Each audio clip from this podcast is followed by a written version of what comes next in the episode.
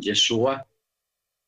Estamos en esta noche para continuar con la clase, con el estudio acerca de la, historia de Joseph, la historia de Miriam o de María, la infancia de Yeshua.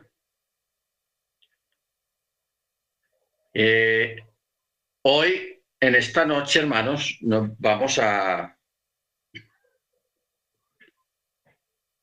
a crear unos vínculos textuales, como también vamos a profundizar un poco sobre el tema, porque yo sé que hay muchas preguntas, algunas técnicas y otras generales, pero de todas maneras, uh, vamos a, mirar concienzudamente la palabra, basándonos especialmente en el texto hebreo.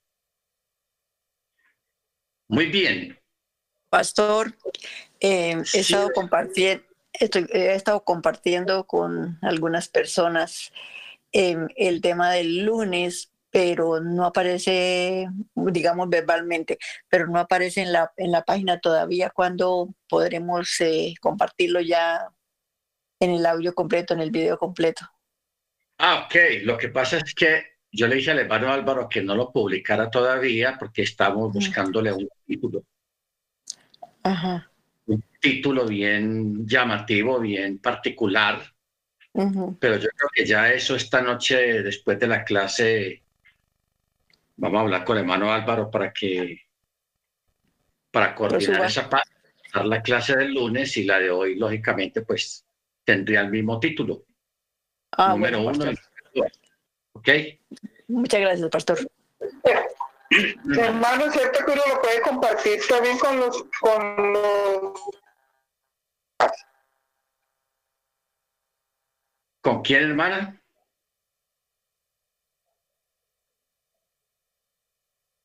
Aló. Se le fue la, el sonido a la hermana. Ok. Yo quería, hermanos, mencionar para que usted vaya, para que vaya a ir viendo como, como dice la suegra. Eh, el lunes habíamos hablado de otros documentos que, dejaron fuera del canon del Antiguo Testamento y del Nuevo Testamento. Y aquí le tengo otra, otra, otros libros más que dejaron fuera y algunos de ellos hoy en día ya se pueden conseguir. O sea, son escritos que existían en el primer siglo y en el segundo siglo estos libros existían en, los cánones, en, los escritos sagrados. Lo que ocurre fue que primeramente el catolicismo hizo una, un recorte muy grande de libros, pero bien grande. Luego el protestantismo, o sea, la iglesia protestante, los, los llamados evangélicos, ellos también hicieron otro recorte. Hicieron un recorte más. Entonces, los libros que usted ven en la Biblia Reina Valera, eso es lo que quedó de la Biblia hoy en día, pero antes, hermanos, eran muchos libros y todos completamente autorizados por el Eterno, usados libremente como fuente de, inspiración y de estudio por los apóstoles y por todos los creyentes mesiánicos del primer siglo y del segundo siglo. Entonces, mire, por ejemplo, el libro de Adán, el libro de Java, el libro de Enoch, que ese sí está acá, el libro de Enoch, eh, el Sefer, el libro de los sueños, los secretos de Enoch, el libro de Noah, de Noé, primero y segundo, dos tomos. El libro de Yazar, que ese también lo tenemos acá, el libro de Yazar, que es el primero, el segundo, el tercero, el cuarto, el quinto, el sexto. Todos esos libros los comprimieron en uno solo, el libro de Yazar. Por eso el libro de Yazar, que es uno solo, es muy largo. Está los libros que cada uno de los hijos de Jacob escribió. Estamos hablando de 12 libros, porque eran 12 tribus. El libro de Rubén, el libro de Simón, el libro de Leví, el libro de Yehudá, el libro de Yisahar, el libro de Zebulum, el libro de Dan, el libro de Naftali, el libro de Gad, el libro de Achier, el libro de Joseph, el libro de Benjamín. Cada uno escribió un libro, o sea, una especie de testamento o una recopilación de sus vivencias. Son doce por ese lado. Luego está la oración de Manasés. La oración de Manasés. Luego está el primero y segundo libro de Salomón, o sea, cantos de Salomón. Luego está el libro de Esdra. Luego está el libro de, de los libros de Macabía, los Macabeos. Luego está el libro de El Azar. Luego está el que estamos mirando el lunes, se llama Joseph el Carpintero. Luego está otro libro que escribió Simón, o sea, Pedro, Simón Pedro. Luego está la carta a la, a la congregación de, otra carta a la congregación de Filipos, filipenses. Y la de Jacob, que es la misma de Santiago, y otro que es el Nac Dimon, otro libro que se llama así, Nac Dimon. Estos libros, hermanos, quedaron fuera del canon. El primer recorte lo hicieron eh, la gente de Constantino, el emperador, cuando se fundó la, la Iglesia Católica, cuando ellos organizaron el canon, dejaron una gran cantidad de libros afuera porque no les parecía o contradecían su, la enseñanza nueva que estaban creando. Luego, más adelante hubo otro recorte, sacaron más libros de ahí del canon, hasta eh, en el año 1500, 1400, cuando entraron, entró Martín Lutero, Calvino, y, y ellos también hicieron un recorte, hicieron un recorte de libros. Y que ya eso es la parte de los protestantes, la iglesia anglicana, la iglesia bautista, la iglesia presbiteriana. Y así es como es la Biblia que usted tiene en la mano, muy recortada, le sacaron muchos libros. Pero con la ayuda del Eterno vamos a ir recuperando, leyendo, estudiando, analizando algunos de esos libros a medida que los vayamos consiguiendo. Ustedes recuerdan, eh, Mano Freddy, si me ayuda, me echa una mano, Mano Freddy, sí. Eh, en una de las cartas apostólicas, usted recuerda que lo, lo hemos mencionado varias veces, de una carta que iba a otra congregación, la cual no quedó en el canon, pero ahí la mencionan en ese texto. Que la carta a la congregación tal sea leído entre vosotros, así como la de vosotros va a ser leída allá. Eso está en un texto de las cartas apostólicas. A ver si nos consigue la cita, hermano Freddy, tan amable. Muy bien.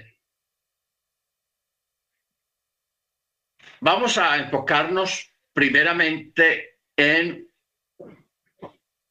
una palabra o dos palabras que tienen dividido el, a los teólogos cristianos. Dos palabras. La palabra betula y la palabra almaj. Almaj. La más común, la que más se menciona en la, en la Tanakh, en la escritura, es la palabra betulá. Está 43 veces en las escrituras. Betulá. Betulá es llamada una virgen. Una virgen. Eh, y Alma también tiene una connotación de una joven virgen, una doncella, pero en un estado más elevado. ¿Por qué? Porque la palabra alma solamente es mencionada una vez en la escritura, solamente una vez, no se volvió a mencionar. O digamos que dos veces, que se repite en, en, Mateo. En Mateo, pero en el Antiguo Testamento solamente una vez, allá en Isaías 7:14. En Isaías 7:14 es la única vez en el Antiguo Testamento donde se menciona la palabra alma dentro del texto. Dice, por ejemplo, Lahem jiten Adonai Lahem. Ot higech. Ha alma. Ahí está la palabra. Ha alma. Hara beyoledet. Ben bekarat. Chemo el, O sea, y se llamará Immanuel. O sea, Emanuel. Como se dice en castellano. Emanuel. Pero se lee Immanuel. O sea, el Eterno es con nosotros. Entonces, aquí es la única parte en, el antiguo pacto donde se menciona la palabra alma. Eso es increíble. Pero cuando uno busca en un diccionario qué quiere decir la palabra alma, ahí más increíble se pone la cosa. Pero eso lo vamos a ver ahorita. Bueno, en cambio la palabra betulá, joven, virgen o doncella, tiene muchas connotaciones. La diferencia que hay entre una y la otra, hermanos, es la condición. Es la condición. Porque la, la palabra betular, vamos a hablar en términos, eh, yo estuve hablando anoche con la, la, hermana Amparo, la doctora, que ya está en Bogotá, y lo, lo que pasa es que ellos dos hacen turno de la noche. En este momento están trabajando, haciendo visitas médicas de emergencia en los hogares. Entonces, queda complicado. Entonces, pero estuvimos hablando porque hay que tener en cuenta la parte médica de lo que es una alma y lo que es una betulá. ¿Ok? Una betulá es una muchacha, una joven, una doncella que tiene el himen intacto, o sea, que no ha tenido una relación sexual tipo vaginal. ¿Ok? Ojo con esto, la aclaración. Tipo vaginal. Tiene el himen intacto. ¿Cuál es el, problema con, una betulá? que, es una betulá.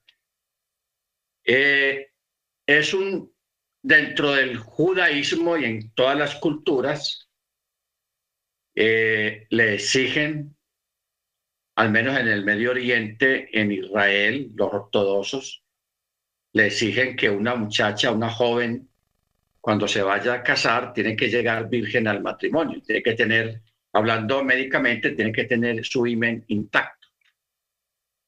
¿Ok? Entonces, ¿qué pasa? De que de pronto hay muchas que aunque llegan vírgenes al matrimonio, de todas maneras, antes de llegar al matrimonio, tuvieron algún contacto físico, sea de caricias o de tocamientos en otras áreas del cuerpo con un varón. Entonces, ahí cae Betulá. ¿Aclaramos?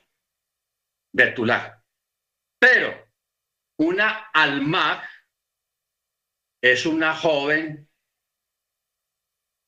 que tiene su imen intacto, pero que nunca en su vida tuvo contacto con un varón. O sea, ni ella vio a un varón a nivel de tocamientos o, de enamoramientos, ni un varón la vio a ella desnuda, ni tuvo tocamientos. Esa es una alma. ¿Estamos? Entonces, ahí vamos armando todo. La, la diferencia entre en, una betulá y en una alma.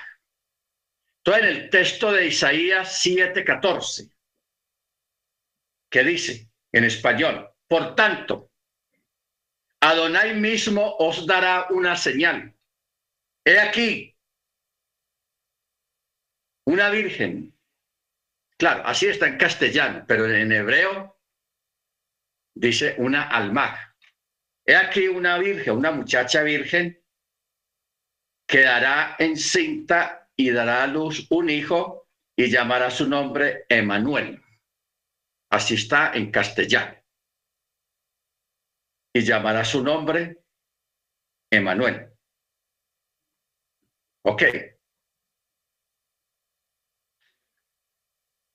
El asunto es, como acabamos de decir hace un momento, la palabra alma solamente figura una sola vez en la escritura en, en el Antiguo Testamento. Una sola vez no más. Eso es increíble, haciendo una diferencia entre Miriam a nivel profético, porque esto es una profecía, y las demás mujeres importantes, hablemos de las matriarcas que existieron en el antiguo pacto, las matriarcas. Ok, ahora, cuando uno examina bien la palabra alma, hermanos, eh, después de la palabra alma, en el texto hebreo está la palabra jaraj. Jaraj. ¿Qué quiere decir la palabra jaraj? Vamos a, tratar de, mezclar los dos idiomas dejando las palabras importantes. Dice, por tanto, Adonai mismo os dará una señal. He aquí, la alma quedará jaraj. ¿eh? Quedará jaraj. Entonces, aquí hermano es donde está lo tenaz. En el sentido de que, de qué forma fue que el Eterno, o de, qué forma obró de que ella concibiera. Porque es que, aunque en muchas traducciones, en muchas Biblias, aquí usan la palabra concebirá, porque en otras Biblias dice, por ejemplo en Reina Valera dice, he aquí una virgen concebirá. ¿Ok? Concebirá. Pero esa palabra concebir, aunque es una palabra normal en lo que tiene que ver con el proceso de, del nacimiento de un niño o de que una, una mujer conciba de parte de un varón, pero la escritura no menciona esa palabra. Por ningún lado de que concibió o no, no existe esa palabra en el texto este de Isaías 7:14, sino que usa la palabra hará. Y la palabra jara, hermanos, cuando uno va a un diccionario bien bueno de, de hebraico, uno se encuentra que la, palabra jara es, tiene varios significados, eh, pero es como, como si dijera poner, puso, apareció, o sea, puso de repente, apareció de repente. Eso es, eh, eh, más o menos eso es lo que quiere decir la palabra jará. O sea que concuerda con lo que relata en el Evangelio de Mateo y de Lucas, cuando el ángel le dice a Miriam, he aquí el Ruach hará sombra sobre ti. Y si, y si, y, si va mal, y si leyéramos ese texto en hebreo, vuelve otra vez y, y aparece la palabra jará. O sea, y aparecerá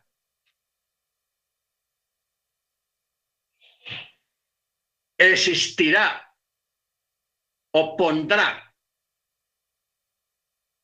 sin ninguna intervención de varón, ni de carne, ni de sangres. Mire que menciona la palabra sangres. Ahorita volvemos a explicar por qué dice la palabra sangres. Porque la escritura en Juan menciona la palabra sangres. Bueno. ¿Qué quiere decir eso? De que de una forma sobrenatural en su sistema reproductivo de Miriam apareció un óvulo fertilizado de una forma sobrenatural. Por eso es que usa la palabra jará, apareció. He aquí. Entonces, ahí viene la, la primera parte del proceso. Miriam, el mismo Ruach, el mismo Elohim pone en ella, la fertiliza de una forma sobrenatural, sin intervención de un varón. O sea que mientras ella está en gestación, está en embarazo, ella sigue siendo alma. O sea, el imen de ella está intacto. Es más, en el, en, el, en, ese, en el libro que menciona que fue quitado, cuando ella concibió y ella dijo de que ella no conocía varón, o sea, nadie le creía, realmente nadie le creía. En el templo no le creían. No le creían acordémonos que el lunes hablamos de que a los dos le, dieron las aguas amargas para comprobar si decían la verdad y, y los dos pasaron el examen. Entonces ella se le soltó o ella dijo, es que vino un varón, un ángel, yo vi un ángel que me habló y me dijo esta, estas cosas. Entonces ellos no le creían. Entonces, ¿qué pasa? Entonces, le, bajo presión le dicen a ella que permita ser examinada por una partera, por una matrona, o una matrona, o una partera. Entonces ella dijo que sí, claro, porque ella vio, igual que yo, sé que estaban en problemas. Estaban en problemas. Ella estaba bajo la tutela de Joseph, de José, y de un momento a otro, estando José lejos, porque él estaba en Cafarnaúm haciendo un trabajo y que, y que, que, aparezca en embarazo, ¿cómo así? Entonces le hicieron el examen, hermanos, y resultó que positivamente tenía el imen intacto, estaba intacto. Cuando las parteras le dan el informe a, los ancianos del templo, al sumo sacerdote y a todos los, líderes de ahí del templo de esa época, ellos quedaron asombrados, pero, de todas maneras se tuvieron que quedar callados y no hablar nada más porque se dieron cuenta de que, de que los dos decían la verdad, pero no entendían qué estaba pasando. ¿Ok? Luego, hermanos, viene el otro milagro. El otro milagro. El otro milagro es que cuando ella da luz, ella está sola.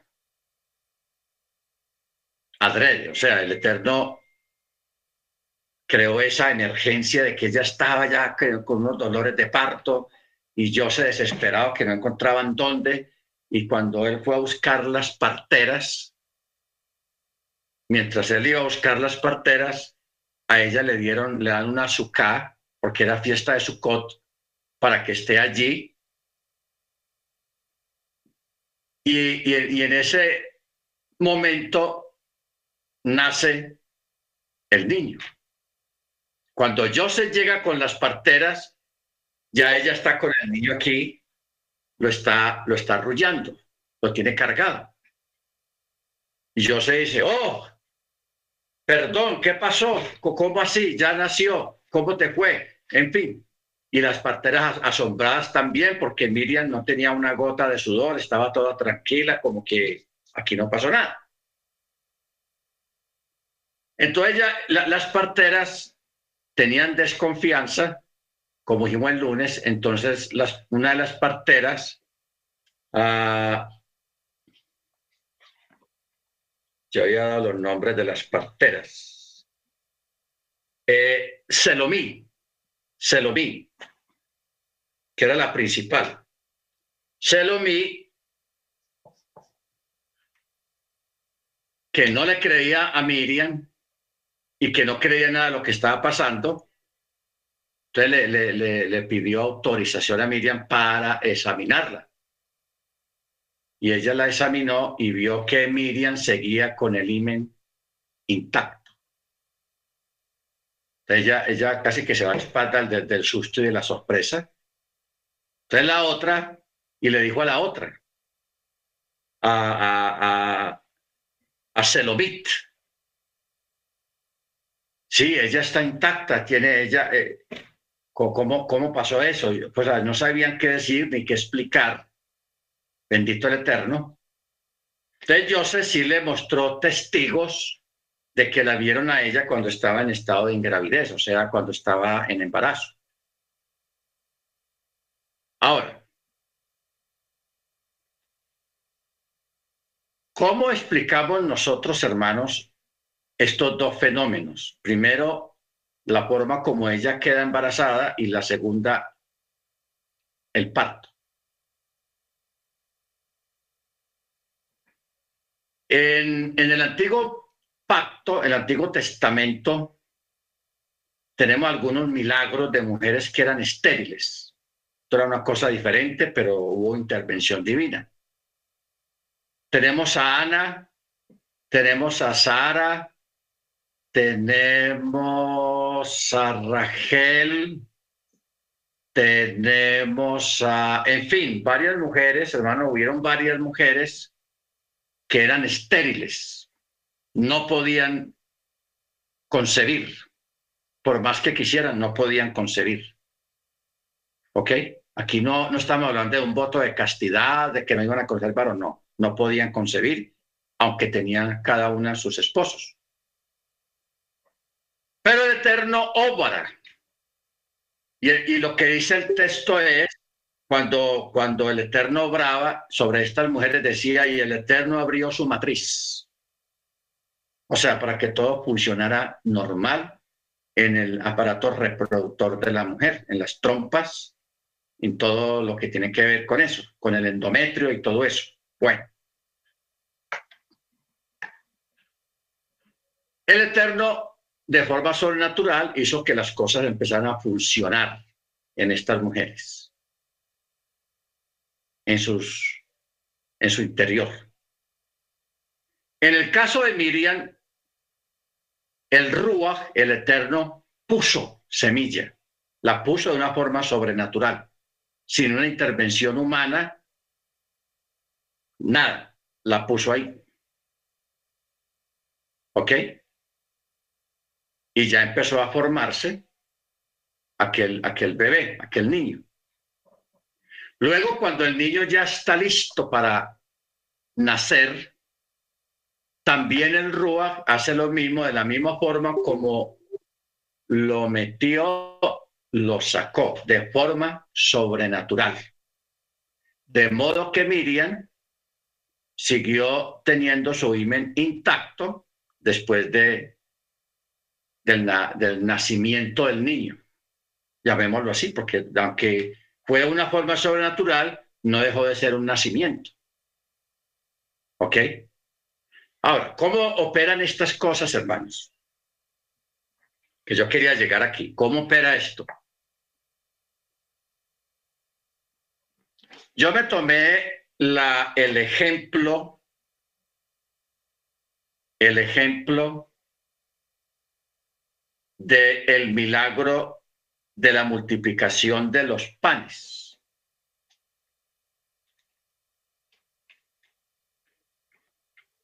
Que eso pues lógicamente nos lleva a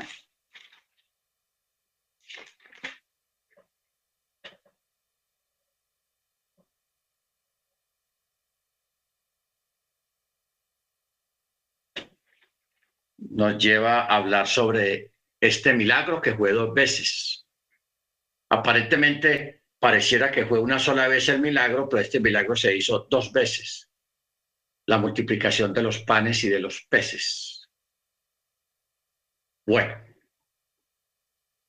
tenemos una canasta pequeña que la pueda cargar alguien en la mano, donde los discípulos le dicen a, a, a Señor, Aquí hay un hombre que tiene unos panes y unos peces.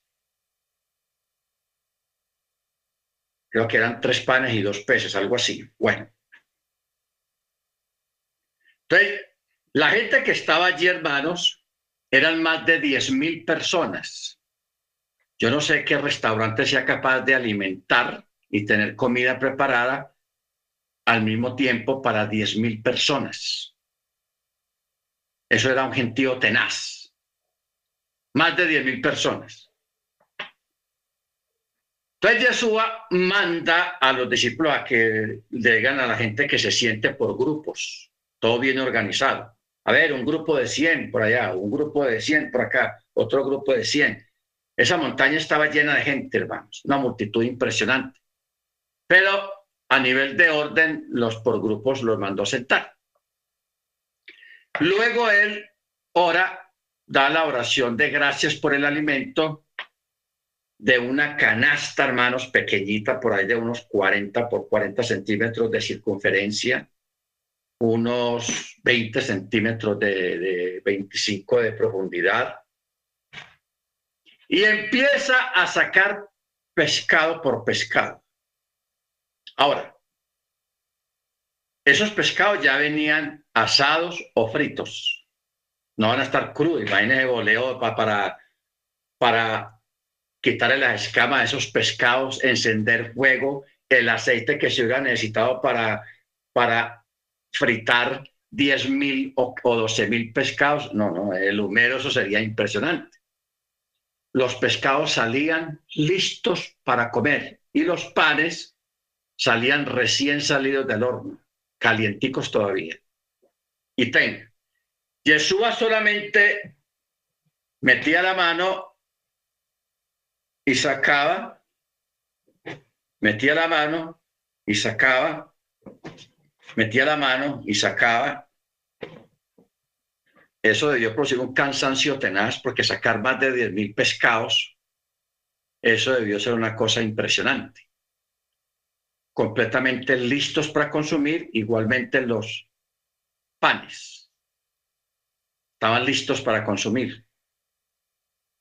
Entonces nos preguntamos, ¿cómo obraba ese milagro? O sea que el espacio que dejaba el que sacaba lo ocupaba otro y el espacio que dejaba ese otro lo ocupaba otro y así algo automático y saque, saque y, y los, y, los, y, los, y los peces aparecían ahí aparecían ahí de una forma sobrenatural y saque, y los panes también, saque pan y saque pan y saque pan y saque pan. ¿Cuántos kilos, hermanos, se hubieran necesitado de harina para fabricar todo ese pan? Entonces, aquí estamos ante un milagro de creación, porque es bueno examinar un milagro, cómo funciona un milagro, cómo operan los milagros. Ok. Yo recuerdo hace muchos años, en la época de Gigi Ávila, una vez que estuvo aquí en Medellín, yo fui por curiosidad. Y cuando llegó la hora de orar por los enfermos, yo sí vi, porque yo eso sí lo vi, no me lo contaron, sino que yo lo vi. Eh, una señora había llevado un niño como de unos 8 o 10 años y el niño tenía un pie más cortico que el otro, un pie más cortico. Entonces el predicador decía ya, el que tenga un niño o una niña o, mayor, adulto, que tenga un miembro del cuerpo más corto o más largo que el otro, por la fe, tome el miembro corto y estírelo hasta que se empareje con el que, con el que está sano. Y yo sí vi a una señora que hizo eso. Yo había visto al niño que sí tenía una, una, una mano más cortica, porque ahí se le veía, y toda delgadita, cortica y delgadita, y no la podía controlar. Y la otra mano normal. Entonces ella, yo vi que ella le, tomó la mano así de la, de la cortica y, y, eso se fue estirando, se fue estirando hasta que llegó, se emparejó con la otra mano.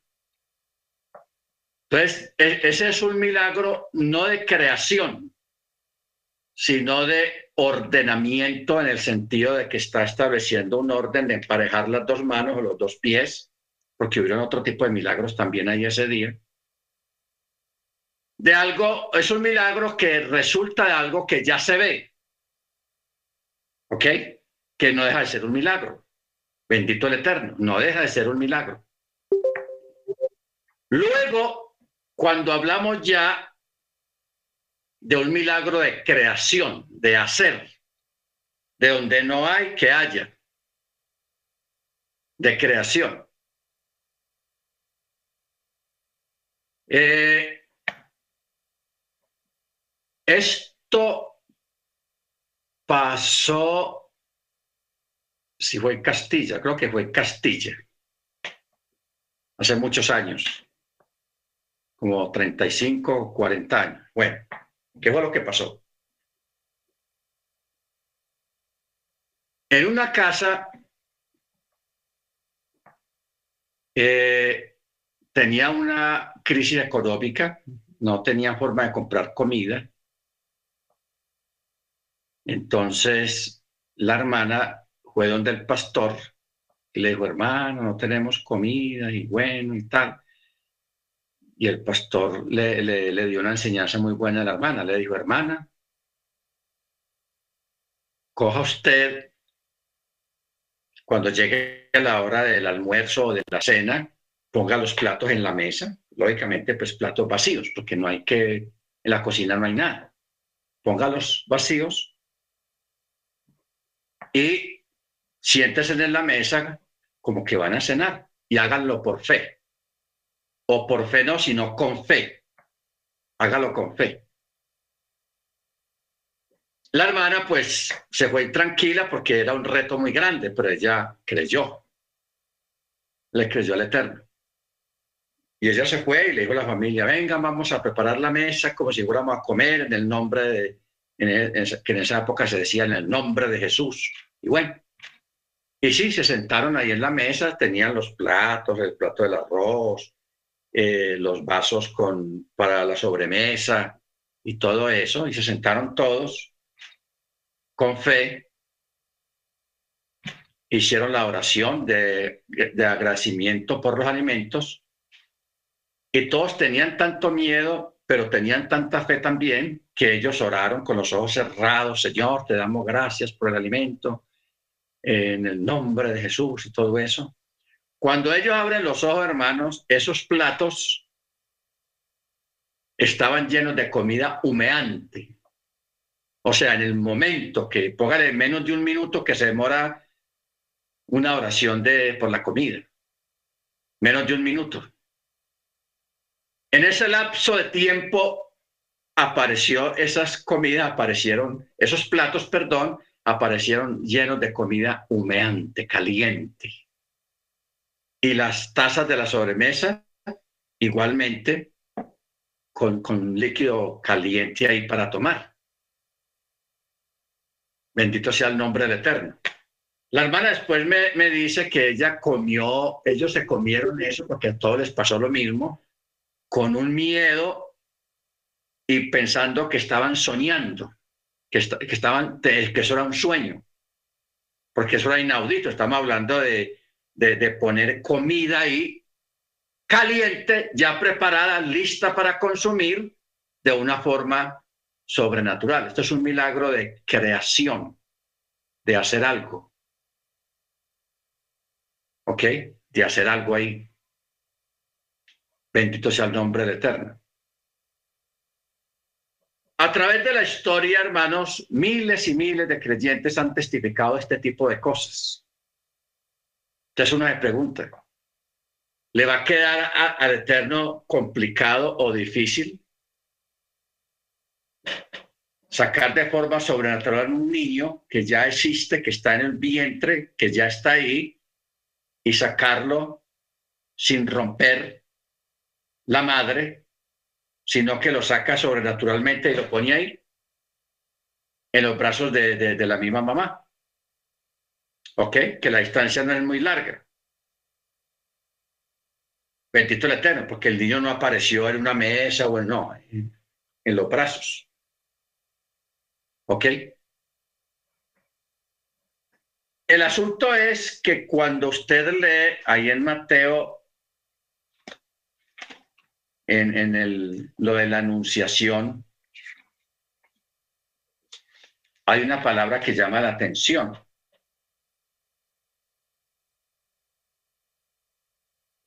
Eh,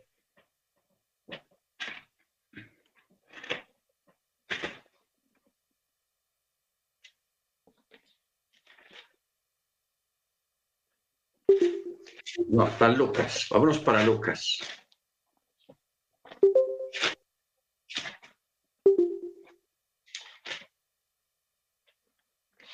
Lucas capítulo 1, verso 26, dice, al sexto mes, el ángel Gabriel fue enviado por Elohim a una ciudad de Galilea cuyo nombre era Nazaret a una virgen. Si leyéramos el texto hebreo, diría Almac. A una virgen desposada con un varón cuyo nombre era Joseph de la casa de David y el nombre de ella era Miriam. Y entrando donde ella estaba, le, dijo y le dio un saludo muy, raro. Te saludo, muy favorecida. Yahweh está contigo. Ella se turbó mucho por esta expresión, pues decir Dios le bendiga o Yahweh está contigo es normal. Pero que el ángel le diga, te saludo muy favorecida. La cosa ahí ya está especial. Entonces ella se turbó le dio miedo y le dio pena por esta expresión y se preguntó en su corazón diciendo, ¿qué tipo de saludo es este? ¿Por qué me saluda de esa manera? Pero el ángel le dijo, no temas Miriam, porque has hallado gracia ante Yahweh. He aquí que Jará, ahí está la palabra Jará, y darás, o sea, que harás encinta, y darás a luz un hijo y llamará su nombre Yeshua. Este será grande y será llamado Hijo del Altísimo, y Yahweh Elohim le dará el trono de David su padre, y reinará sobre la casa de Jacob por los siglos, y de su reino no habrá fin. Entonces Miriam dijo al ángel, ah, pero ¿cómo va a ocurrir esto? Yo no conozco varón. Respondiendo el ángel le dijo, el Ruach Jacodes vendrá sobre ti y el poder del Altísimo te hará sombra, por lo cual también lo nacido será llamado Kados, hijo de Elohim. He aquí, tu parienta Elizabeth, ella también ha concebido un hijo en su vejez, y este es el sexto mes para aquella que era llamada estéril. Este es otro caso también de una mujer estéril. Entonces, aquí está la parte especial. Porque de parte de Yahweh ninguna cosa es imposible. O sea, nada es imposible para el Eterno. Entonces Miriam dijo, he aquí la sierva de Yahweh, hágase conmigo conforme a tu palabra, y el ángel se retiró de ella, se apartó. Bueno, la palabra clave aquí, hermanos, es ninguna cosa es imposible para el Eterno. ¿Ok? Ninguna cosa es imposible para el Eterno. Por eso ahora hablábamos de cómo, cómo fue el milagro de los panes y los peces. ¿Cómo operó eso? ¿Cómo fue? ¿Ok? Y tratar de explicar cientos de milagros que, que hay registrados en la escritura. Por ejemplo, a mí me llama mucho la atención de los tres jóvenes en el horno, allá en Babilonia. Un horno que el rey de la rabia que tenía, por lo que le dijeron los muchachos, porque le mataban el respeto, él lo vio como una falta de respeto, que ellos le dijeron, es mejor obedecer a Dios antes que a los hombres. O sea, aunque vuelva y toque esos instrumentos, nosotros no nos vamos a arrodillar delante de la estatua. Ya, decididos. Entonces eso le sacó la rabia al rey y él los condenó a que fueran tirados al, horno de fuego. Y de la rabia que tenía, le mandó a sus siervos a que lo calentaran siete veces más, o sea, le aumentaran la fuerza al fuego. los siete veces más y tienen esos muchachos ahí. Todos los muchachos los ataron y mandaron unos hombres corpulentos para que los tiraran al horno. ¿Qué fue lo que pasó? Los tipos estos corpulentos, ellos murieron porque no sabían que le habían aumentado el poder al fuego. Entonces las llamas y el calor salió y murieron los que llevaban cargados a los muchachos y los muchachos se levantan del piso y comienzan a caminar en medio del horno ya desatados porque ellos los habían amarrado las manos. Estaban desatados, los tres andando en medio del fuego. Y el rey cuando vio eso, es quedó asombrado, pero aparte de eso, lo que más lo asombró también fue de que él vio a otro más, a un ángel que estaba hablando con los muchachos. ¿Quién sabe qué le estaba diciendo, muchachos? Así se hace.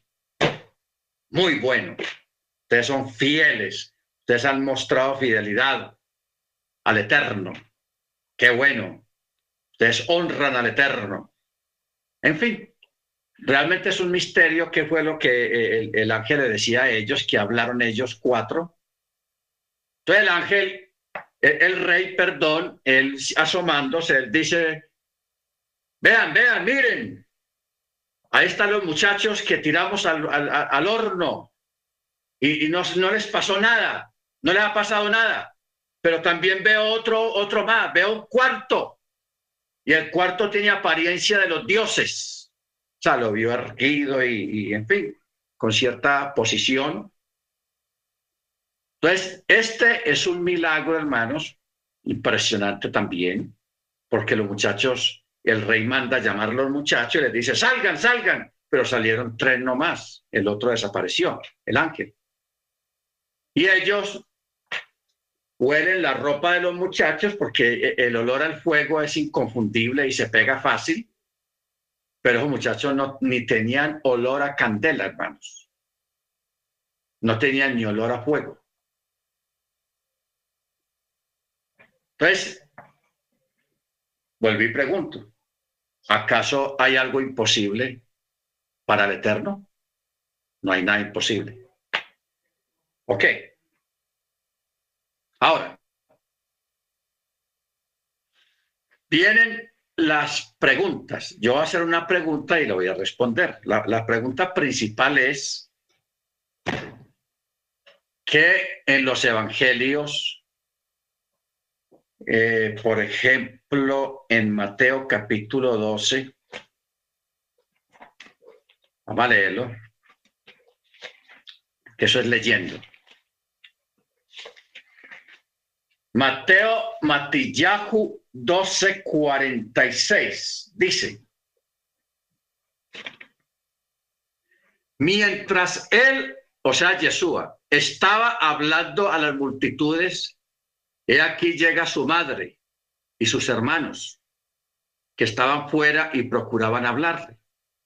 Y alguien le dijo, mira, maestro, tu madre y tus hermanos están afuera y procuran hablar contigo.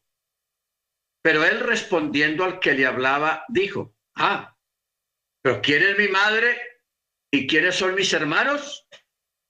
Y extendiendo su mano sobre sus discípulos, dijo, he aquí mi madre y mis hermanos. Porque todo el que haga la voluntad de mi Padre Celestial, ese es mi hermano y hermana y madre. Bueno, aquí aparentemente hay dos cosas. Primera, se dice que Yeshua tenía unos hermanos. Y segunda, que él los está negando. ¿Ok? ¿Por qué lo está negando? En el verso 48 dice, ¿quién es mi madre? ¿Y quiénes son mis hermanos? Mostrando a los discípulos que estaban ahí alrededor de él, dijo, esto, los que obedecen mi palabra, estos son mi madre, mi hermana y mis hermanos como quien dice, negó a los que estaban allá afuera. Pero bueno, vamos a, profundizar un poco en esto. Hoy en día, por tanta problemática matrimonial que existe en la sociedad, eh, se acostumbra mucho o se ve mucho eso de hermanos medios. Alguno de ustedes que está aquí puede estar viviendo eso, de que usted tiene unos hermanos que son hijos de su papá, pero más no de su mamá, o hijos de su mamá, pero no de su papá. Entonces se les, llaman hermanos medios. Pero como eso es una cosa que se maneja internamente en cada familia, los vecinos, la gente que no sabe nada de la historia familiar de los padres, los ven a todos y todos viven juntos bajo el mismo techo, dicen que todos son hermanos y la final todos son hermanos, sí señor. Aunque no sean hijos de papá y mamá, pero sí son hijos de uno de los dos, del papá o de la mamá. Y eso los hace hermanos también, o medio hermanos.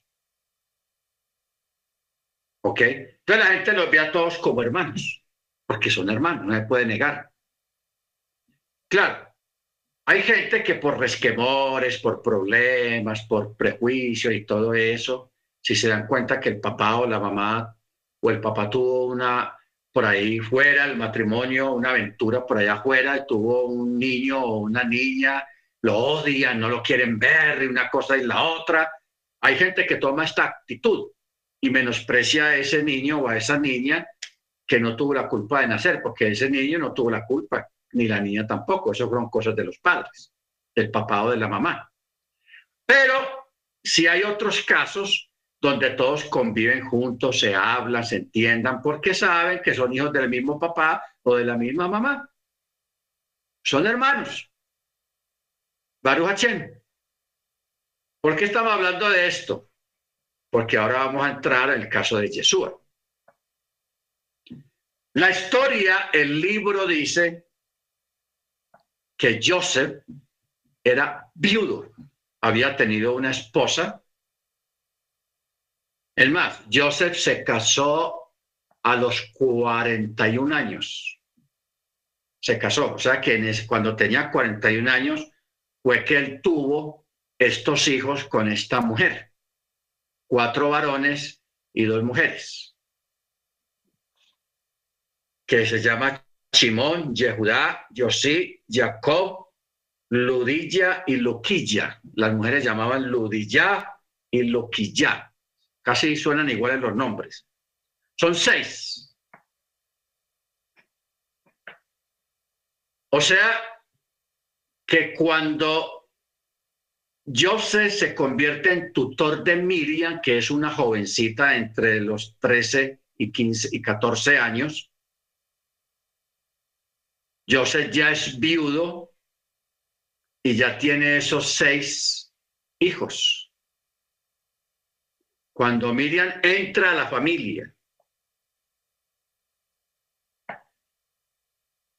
con Yeshua, ya son siete hijos, entre comillas, porque son siete muchachos,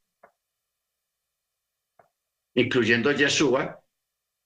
Entonces, esa familia es conocida como los siete hijos de Joseph o los siete hijos de Miriam. A nivel general, pero a nivel particular hay una historia diferente. Esos siete hijos, esos seis hijos, primero, fulano, fulano, fulano, fulano, son hijos de Joseph, uh, de un matrimonio aparte, porque él era viudo. Y luego, pues llega Yeshua, que no es directamente hijo de Joseph, es hijo de Miriam, pero conviven todos juntos como familia, entonces son llamados los hijos de Joseph y los hijos de Miriam. Ahí están todos juntos. ¿Ok? Baruch entonces, ¿qué pasa? Que estos seis hijos de Joseph no son hijos naturales de Miriam. O sea, que Miriam los haya tenido en su vientre y que nacieron de, ella, no. Porque en, esa historia, en ese libro, dice que, que estos muchachos, incluso algunos cuando nace Yeshua, algunos de ellos ya están casados, ya, están, ya son mayores y ya están casados, de esos hijos de Joseph. ¿Ok? Bendito sea el nombre del Eterno. Ahora,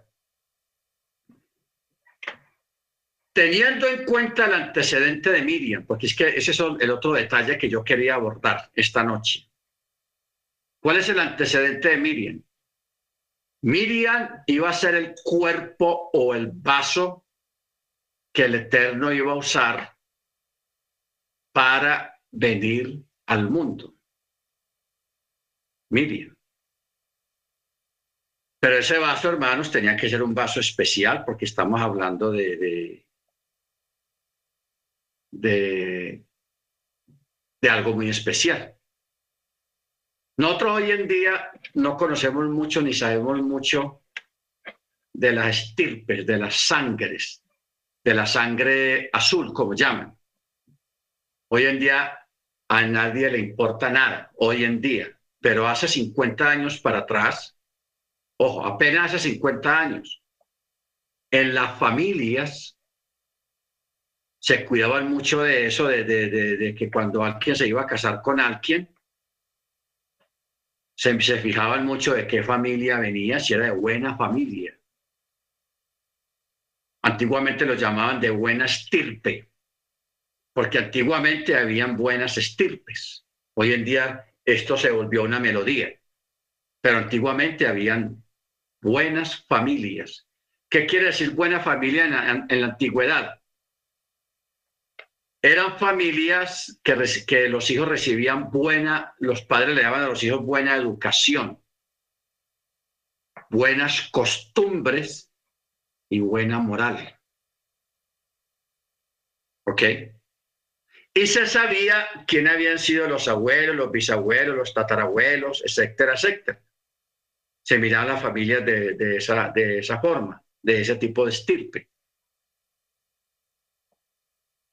Entonces, por eso eh, hay una palabra que hoy en día ya no se usa mucho que llaman los plebeyos. ¿Qué eran los plebeyos antiguamente?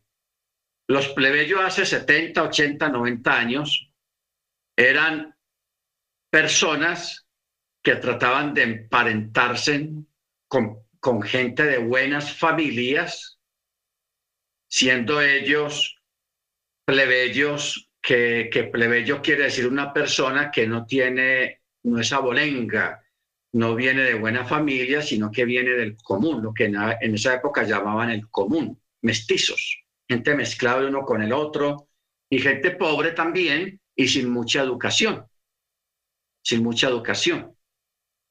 Porque es que antiguamente, hermanos, la, la educación era vital, ser una persona educada, de buenas costumbres, que se sabía sentar en una mesa, se sabía vestir, se sabía asear, y tenía buen vocabulario, eso era muy importante antiguamente. Eso ya hoy en día desapareció.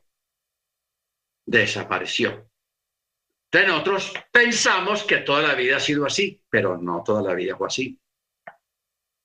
Por eso usted va a España, hermanos, o si usted averigua por su apellido. Su apellido tiene un origen español. Y si usted se remonta al 1800, 1700, 1600, 1500, y usted va investigando su apellido hacia atrás, usted se va a ir dando cuenta de que se encuentra con unas familias muy, muy grandes, muy importantes, buenas familias de España que incluso tenían su propio escudo, su propia bandera, porque eso se transmitía de generación en generación. Y esa gente cuidaba mucho de que cuando se fuera a casar un miembro de esta familia, lo hiciera con otro miembro o una muchacha de otra familia bien importante, bien tenida y que tenga un buen historial y así era como se cruzaban, se, se armaban las grandes familias de generación en generación. ¿Ok? Ya hoy en día eso todavía se mantiene, pero muy poco. Ya hoy en día todo es revuelto todo es revuelto porque la gente hoy en día busca es el pobre, busca ser rico o vivir como rico y el rico hoy en día quiere vivir como pobre. Por la inmoralidad, los sinvergüenzas que son, etcétera, etcétera, etcétera. Bueno, ¿por qué estoy hablando yo de esto, hermanos? Porque si esto existe en la tierra desde la antigüedad, ¿Qué vamos a pensar del Eterno para Él venir al mundo? ¿Cómo lo va a hacer? ¿Qué joven va a escoger? ¿Qué familia va a escoger? Tenaz. Yo creo que el Eterno me puso a mirar aquí a ver, yo veo a quién escojo para yo ir allá. Hmm. No veo como nadie digno no encontró a nadie digno. ¿Qué fue lo que él hizo? Él mismo preparó a la muchacha, a la niña. ¿Cómo la preparó? De que Miriam también fue concebida de una forma sobrenatural. ¿Ok? O sea, Miriam era una muchacha especial que nació o fue concebida de una forma sobrenatural, o sea, también el Rúa entra donde Ana, la mamá de Miriam, y ella concibe también de forma sobrenatural. Miriam también es una niña que tiene un cuerpo preparado por el Eterno es una niña preparada por el Eterno para que a través de ella ella concibiera y trajera al Machaya, al Mesías, al mundo, a través de ella. A través de ella. ¿Ok? O sea, hay muchas cosas, hermanos, que tenemos que entender, eh, a mirar hacia alrededor para poder entender todo esto. Ahora, vamos al texto de, perdón hermano un momentico, ya le doy la palabra. Juan 1. Juan 1. Hay un texto curioso, verso 13. Dice, los cuales no nacieron de sangres, ni de voluntad de carne, ni de voluntad de varón, sino de Elohim. Miriam o, Miriam concibe por el Rúa, el Rúa hizo sombra sobre ella antes de que a ella le vinieran sus periodos. ¿Ok? Le vinieran los periodos. Por eso es que de ahí podemos visualizar un poco qué es lo que significa los cuales no nacieron de sangres, ni de voluntad de carne, ni de voluntad de varón, sino de Elohim. Claro, aquí en este texto está hablando de los creyentes, que nosotros también de forma sobrenatural, porque es que hermanos, ampliemos más esto, nosotros fuimos engendrados en cuanto a la fe y al nuevo nacimiento por la palabra, por el Espíritu Santo. Es lo que está diciendo acá. Verso 12 dice, pero a todos los que le recibieron, a los que creen en su nombre, les dio potestad de ser hechos hijos de Elohim, los cuales no nacieron ni de sangres, ni de voluntad de carne, ni de voluntad de varón, sino de Yahweh. Y Pablo, en otra parte, él habla sobre eso, que nosotros fuimos engendrados por la palabra. O sea, en nosotros también se operó, eh, fuimos engendrados de forma sobrenatural por la palabra, por el mismo Yeshua, porque acuerde lo que decimos siempre, Yeshua es la Torah y la Torah es Yeshua. Hermana Yanira, bien puede. Eh, hermano, una pregunta. Eh, pues a lo que yo estoy acá entendiendo, mm, Miriam, después de que fue el nacimiento de él, eh, yo sé que estaba pues a la protección de ella, porque la cuidó, porque era, él la tomó para cuidarla a ella, no la tomó como esposa. La pregunta mía es, ¿ella tuvo hijos después del nacimiento del Eterno? O sea, así como su nacimiento y su concepción de Miriam, desde que Miriam nace, fue sobrenatural, ella se conservó, porque es que cuando usted lea la historia, que lea el libro, usted se va a dar cuenta que Miriam desde niña tuvo una consagración muy fuerte y muy grande al Eterno. Y ella se comprometió y ella le decía a los sacerdotes, yo no, nunca en mi vida me voy a casar, yo me voy a conservar para el Eterno. Yo voy a conservar O sea que los católicos, ya después. los católicos, los católicos sí están, eh, o sea, esa parte sí la reconocen ellos, porque ellos alegan y dicen que ella no tuvo hijos, ella se conservó. Claro, claro que sí. Ella, ella se conservó porque ese fue el voto que ella había hecho y el Eterno le ratificó ese voto de la misma forma como ella lo había prometido en el sentido de que cuando Yeshua nace, ella eh, conserva su imen intacto. O sea que cuando ella muere, nunca en su vida conoció varón, ni un varón la conoció a ella.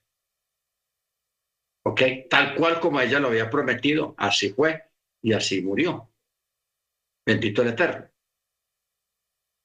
Entonces, nosotros tenemos la teoría de que Miriam tuvo hijos basado en ese texto que acabamos de leer, pero está hablando desde los hijos de Joseph que había tenido ya previamente con la otra esposa que había fallecido.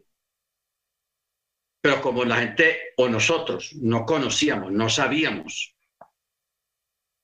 que existían estos libros que quedaron, dejaron fuera. Entonces, nos apoyábamos en el texto para juramentar y alegar y decir que vea, que ahí dice, vea, los hermanos de Jesús, ahí dice, es que sí, señora, ahí está, ahí lo está diciendo, pero no son hermanos de ni el mismo padre ni de la misma madre.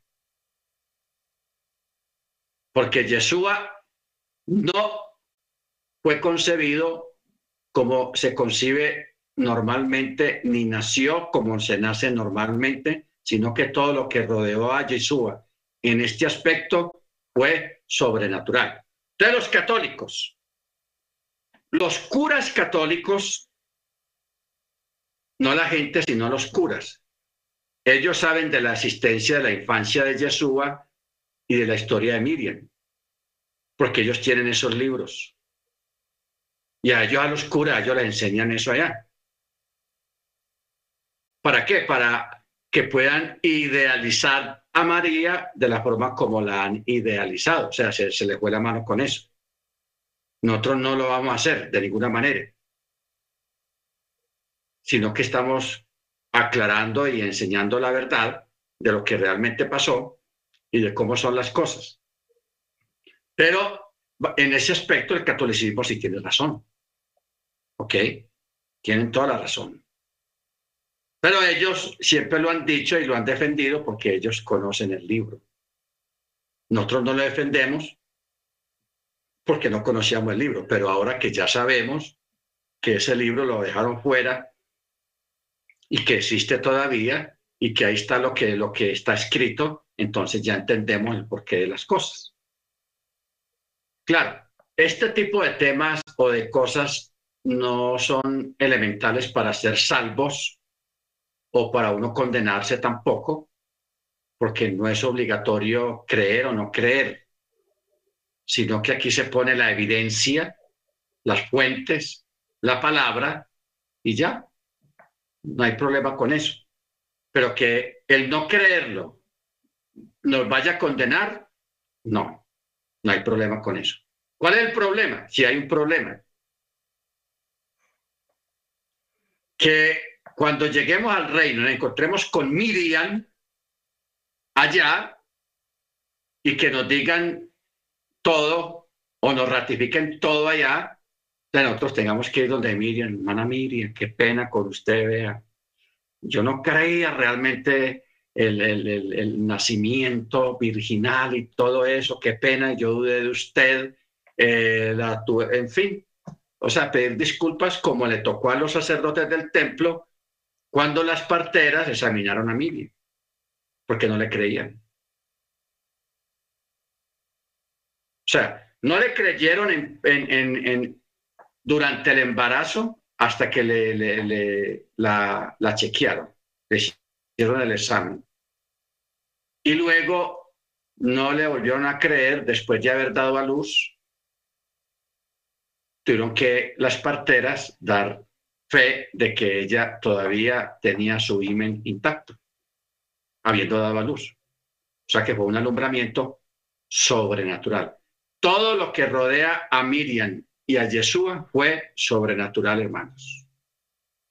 Porque no estamos hablando de, algo normal dentro de nuestro mundo, sino de algo sobrenatural y estamos hablando de la venida al mundo de el eterno. El verbo se hizo carne, Juan 1.14 y el verbo se hizo carne y tabernaculizó entre nosotros y contemplamos su gloria, ahí está escrito.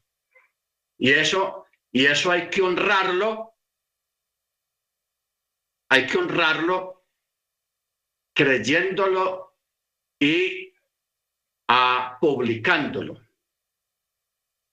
¿Ok? Porque qué tal uno escondiendo cosas de la Biblia. No, no lea por allá, no le diga a la gente que lea por aquí en este capítulo. Eso sería vergonzoso. ¿Por qué? No lea dónde y por qué no lea qué. No, nosotros, Jesús mismo dijo, y conocerás la verdad y la verdad te hará libre. Amén.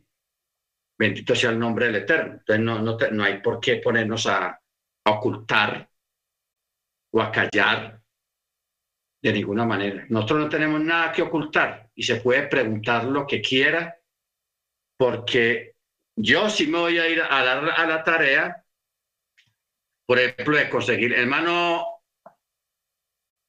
Freddy. Hermano Freddy, ¿dónde está? no está. Eh, ese texto de una carta que, que, se perdió, que no quedó incluida, y eso está en, los, en una de las cartas apostólicas, donde habla de esa carta, pero esa carta apareció y es, no, sería interesante tener esa carta en la, en la mano y leerla. Por ejemplo, yo hace años andaba detrás de las asunciones de Mochi. Yo andaba detrás y ya me lo consiguieron. En Estados Unidos me consiguieron una, no todo completo, pero sí una gran parte de ese libro que lo dejaron fuera también. ¿Por qué lo quería yo tener? Porque en ese texto donde dice que así como Janés y Jambres eh, eh, se levantaron en contra de Moche. Y el otro texto es que Hasatán peleaba con el arcángel por el cuerpo de Moisés y que este, el ángel no profirió juicio de maldición, ni lo insultó, ni le faltó al respeto al demonio, a Hasatán, que el Eterno lo reprenda, sino que solamente le dijo, el Eterno te reprenda, no más, pero no lo insultó, esos textos, lógicamente, están relatando una historia, pero ¿dónde está la fuente? Porque no está aquí en su Biblia. ¿Dónde está Janés y Jambres? ¿Dónde está relatado eso? ¿O dónde está lo del cuerpo de Mochi? Pero e, esos, esas historias están en el libro de las asunciones de Mochi. ¿Se da cuenta? Ahí está todo. Un libro que llama así, Las Asunciones de Moisés que ese libro también lo dejaron fuera. Lo dejaron fuera por, no se sabe por qué realmente, pero hoy en día tenemos acceso a ellos gracias al Eterno. Bendito sea su nombre. A ver, ¿alguien más quiere preguntar algo o, o aportar algo referente al tema? Bien pueda.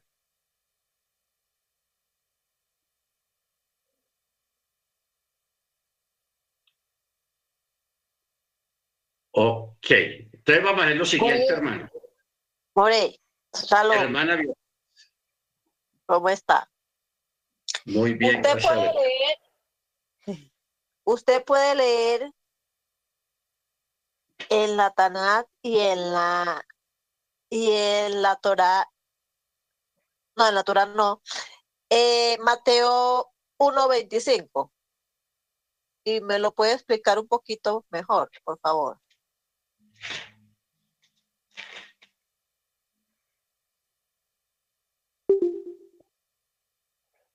Ah, ya, Mateo 1.25.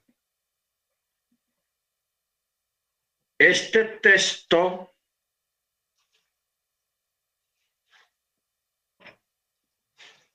está marcado con masora, o sea, está marcado en el sentido de que el texto fue manipulado.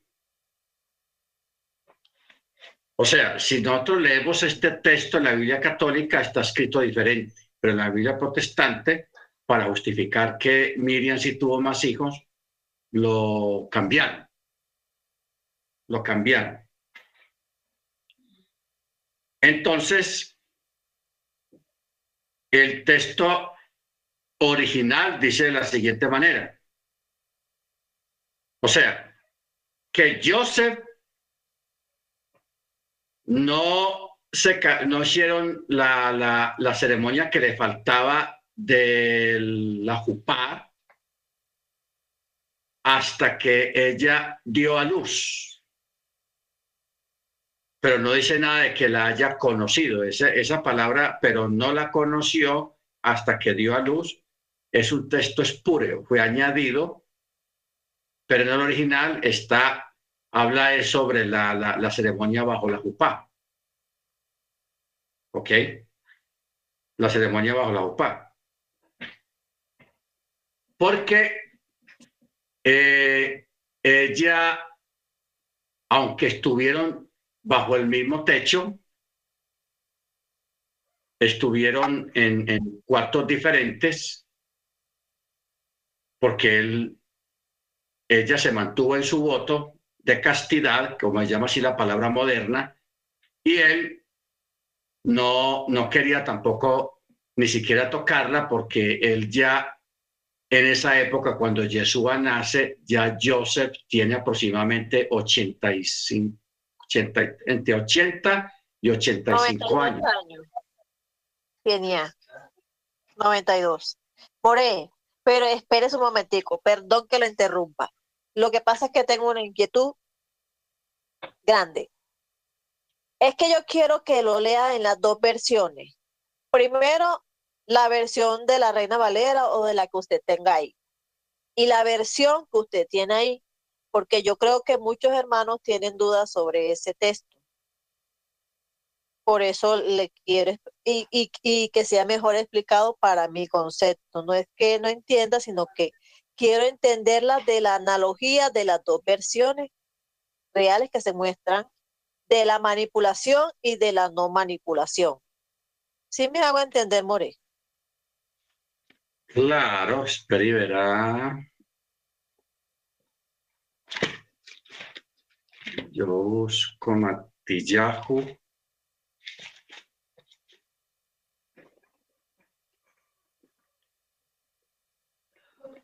Ah, 1.24.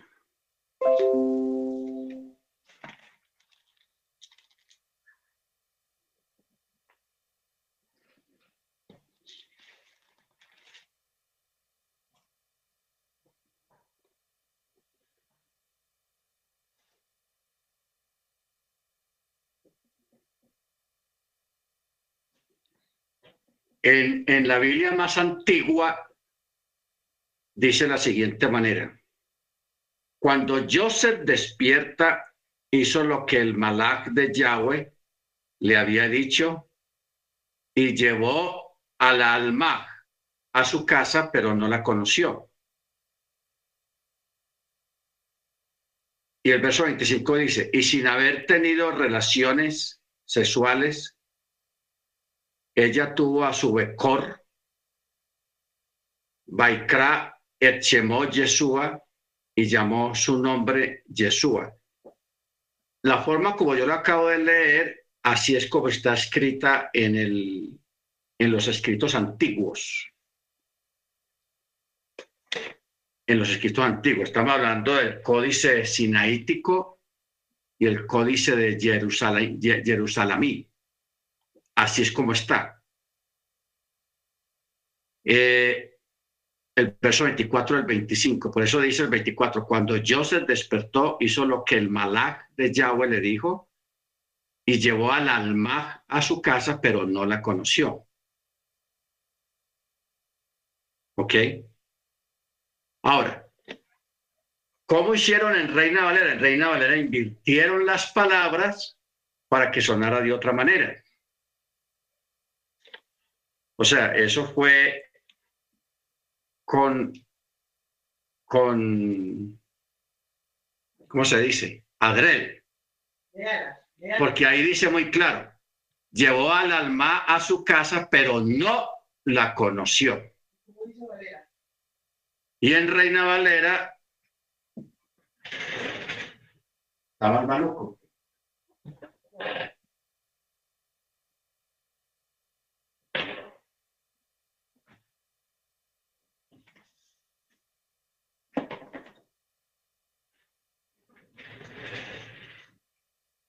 Aquí no tengo una reina valera. Bueno, algún hermano que lo lea está bien. A ver, usted, la que usted tiene en la mano es Reina Valera o cuál es? No, yo no tengo Reina Valera.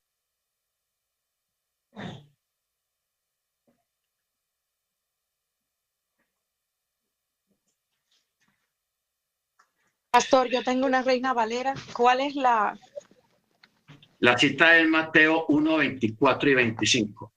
Ahora voy.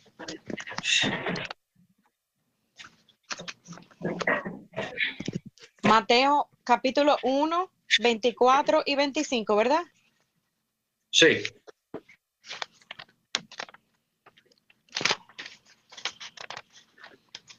Ya voy, permítame. insisto porque hay muchos hermanos con dudas y, no han entendido bien. Por eso hay que...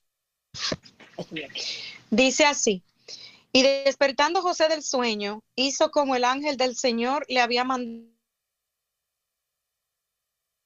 hasta la conozca que dio a luz a su hijo primogénito y le puso por nombre Jesús. Ok. Así está en Reina Valera aquí también. Aquí me acaba de llegar una Reina Valera. Dice, pero no la conoció hasta que dio a luz a su hijo primogénito y le puso por nombre Jesús. En la original antigua,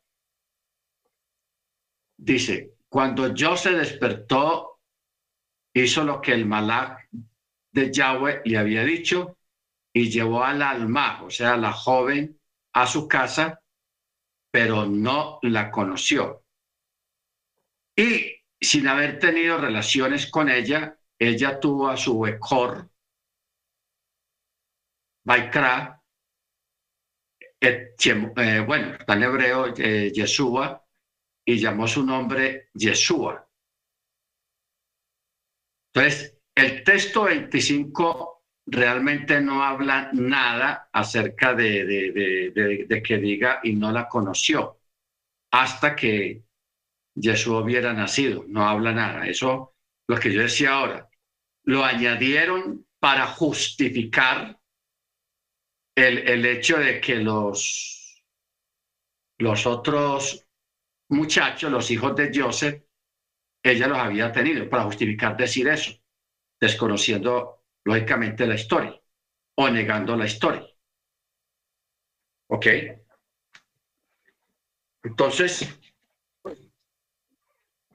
porque es que la, la, la, corrupción que ha habido con la escritura ha sido muy grande, muy larga y muchos textos con cambiarle el sentido a una oración da a entender otra cosa o usted sabe lo que le enseñan ahora en la escuela, de que hacían una oración y le cambiaban las las comas de posición, sin quitar ni añadir ninguna otra palabra, sino con la, el, texto normal, más sin embargo, quitándole o moviendo las comas hacia otro lugar, el sentido de la oración cambia. Entonces, eso es lo que hicieron aquí, al menos en el verso 24. Hermana Beatriz. Ok, pero entonces, lo que usted dice sobre las dos versiones es que ahí da a entender que ella sí tuvo hijos, que ella sí concibió, pero en la de usted da, da a entender que ella siempre fue virgen. O sea, nació y murió virgen.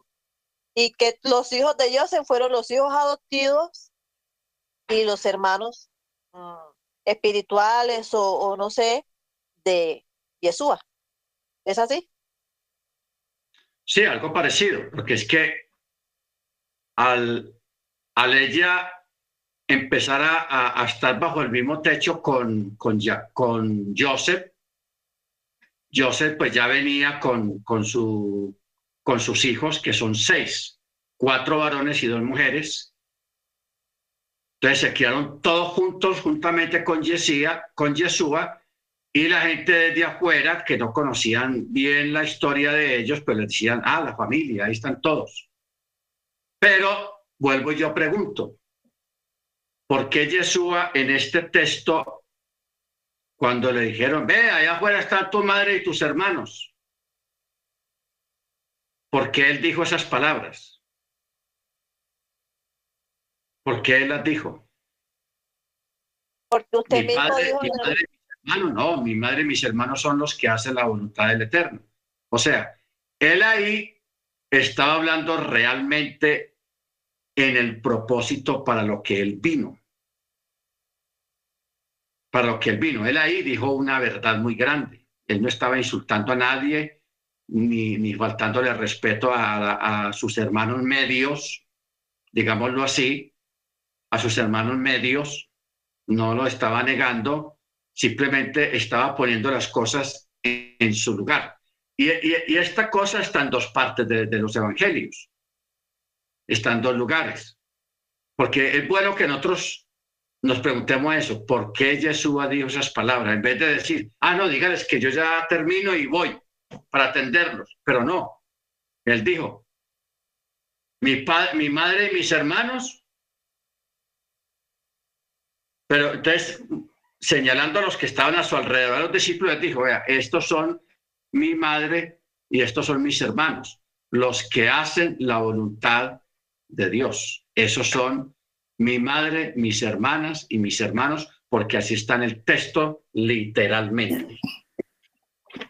Así está escrito literalmente en el texto. Es bueno que nosotros analicemos también esas palabras. Eso está en Marcos 3, el otro texto.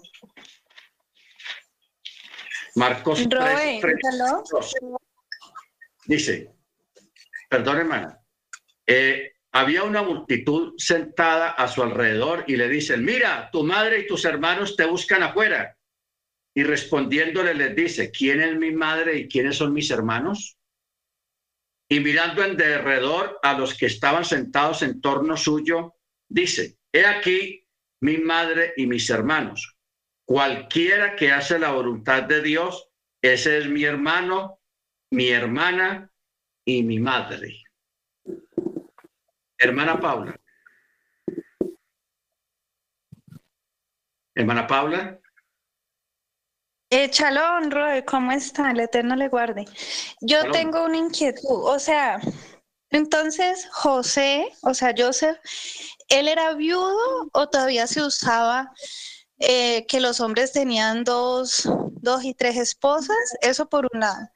Y por el otro, eh, o sea que él el, o sea, en ese entonces no se veía mal lo que ellos usaban, digamos, que eran niñas de 9, 10, 12 años casándose con hombres muy, muy adultos? No.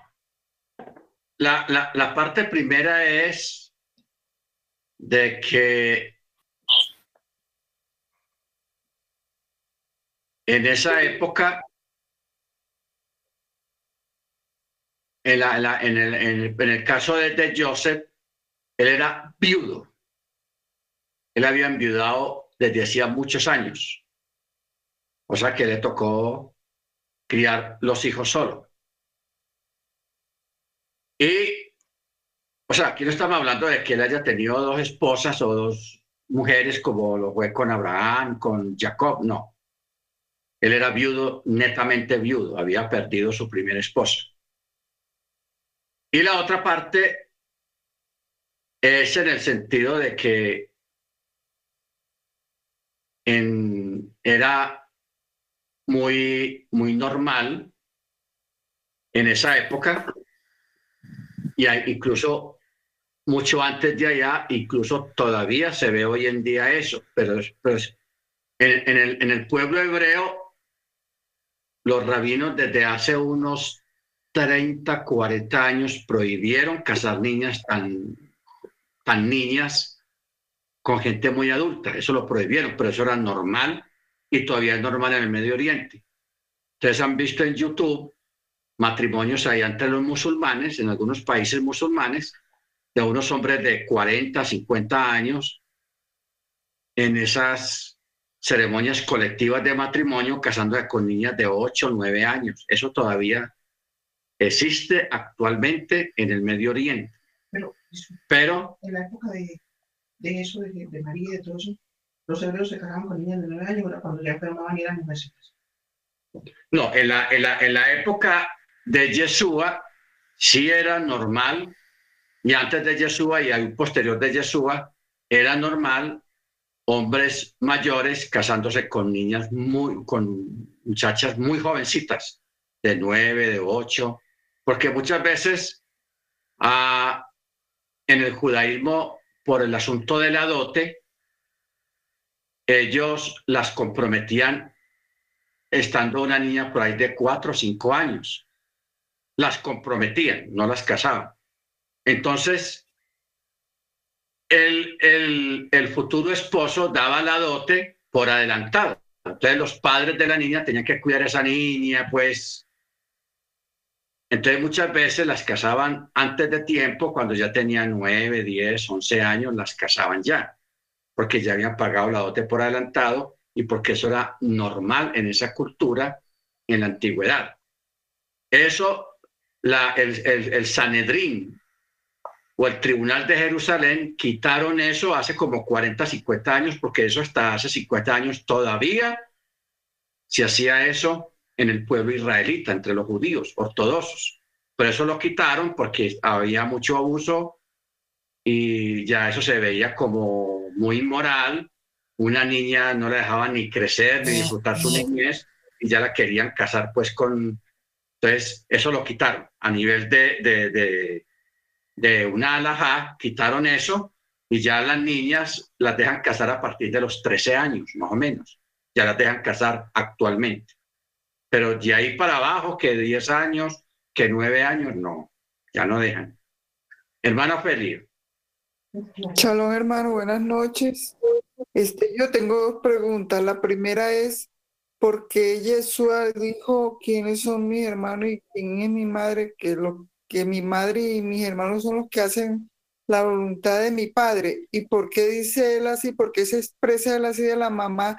Si miren, se supone que ella hacía la voluntad del padre. Y la segunda pregunta mía es, los católicos dicen que Miriam subió al cielo en cuerpo y alma. Yo quería que usted me aclarara eso, a ver si eso sí fue cierto o qué.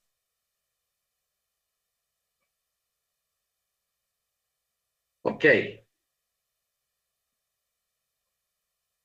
Bueno, la primera parte es Yeshua, cuando él da esa respuesta tan drástica, porque es una respuesta drástica, cuando él dice que mi padre y mi madre y mis hermanos son los que hacen la voluntad, o sea, los que creen en él y guardan la Torá, esos son su padre, eh, su madre, su hermana y sus hermanos. Él está diciendo estas palabras ratificando a lo que él había venido. Acordémonos del texto, a lo suyo vino y los suyos no le recibieron. O sea, él está ahí ratificando la misión y a lo que realmente él vino, su ministerio, que él vino a buscar y a salvar lo que ya se había perdido. Entonces, por eso él da esa respuesta drástica, pero al mismo tiempo él está revelando una verdad. Una verdad, pues implícitamente le está dando a entender a, a las personas allí reunidas. Aparentemente son mis hermanos, pero no son mis hermanos. Aunque yo nací de Miriam, de ella, aunque yo nací de ella,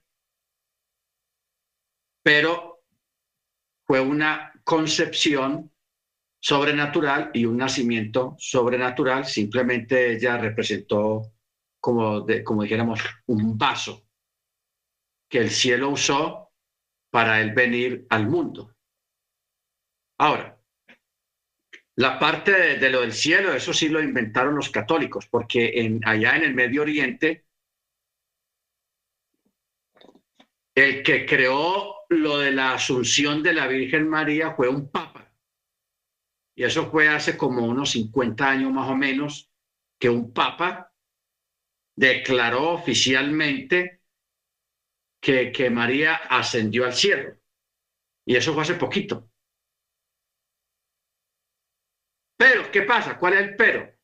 Que allá en el Medio Oriente, allá existe la tumba de Miriam. La tumba de Miriam existe, así como existe la tumba de, David, de los patriarcas, de las matriarcas, también existe la tumba de Miriam. Y antes de que ese papa declarara que, que, Miriam había subido en cuerpo y alma, que eso fue hace 50 años apenas, eh, la gente era consciente de que Miriam está muerta porque eh, su tumba existe allá en, en, en, el Medio Oriente, allá está la tumba de ella. ¿Ok? Entonces, eso lo hicieron fue como una estrategia para crear lo que hoy en día existe en el catolicismo, la Legión de María, eh, los marianitas y todas esas cosas que le rinden tributo a la mal llamada reina del cielo. ¿Ok? pero eso es una cosa nueva, eso de, de, la, de, de, que María subió, eso fue inventado porque de 50 años para atrás, en los libros católicos, incluso antiguos de hace 70, 80, 90, 100 años para atrás, existen los testimonios de, que la tumba de Miriam está en tal y tal parte allá en el Medio Oriente. Lo que pasa es que la ignorancia es tenaz. La gente que no conoce la historia está condenada a repetirla, dice el dicho. ¿Ok? Bueno, mis hermanos, ya se, nos hemos extralimitado esta noche con el tiempo. Eh, podemos seguir más adelante con, con esta temática, todo esto, y esperamos pues haber explicado de la mejor forma la, la parte apologética de, de, esta historia. Amén. Eh, vamos a, orar, vamos a despedirnos en oración. Yo le voy a pedir al hermano Álvaro para que no se desconecte ahora, para ponerle el título a, la, a estas dos clases antes de montarlas en, en el WhatsApp y en YouTube. Amén. Hermana Senia es tan amable y nos dirige la oración de despedida, hermana Senia.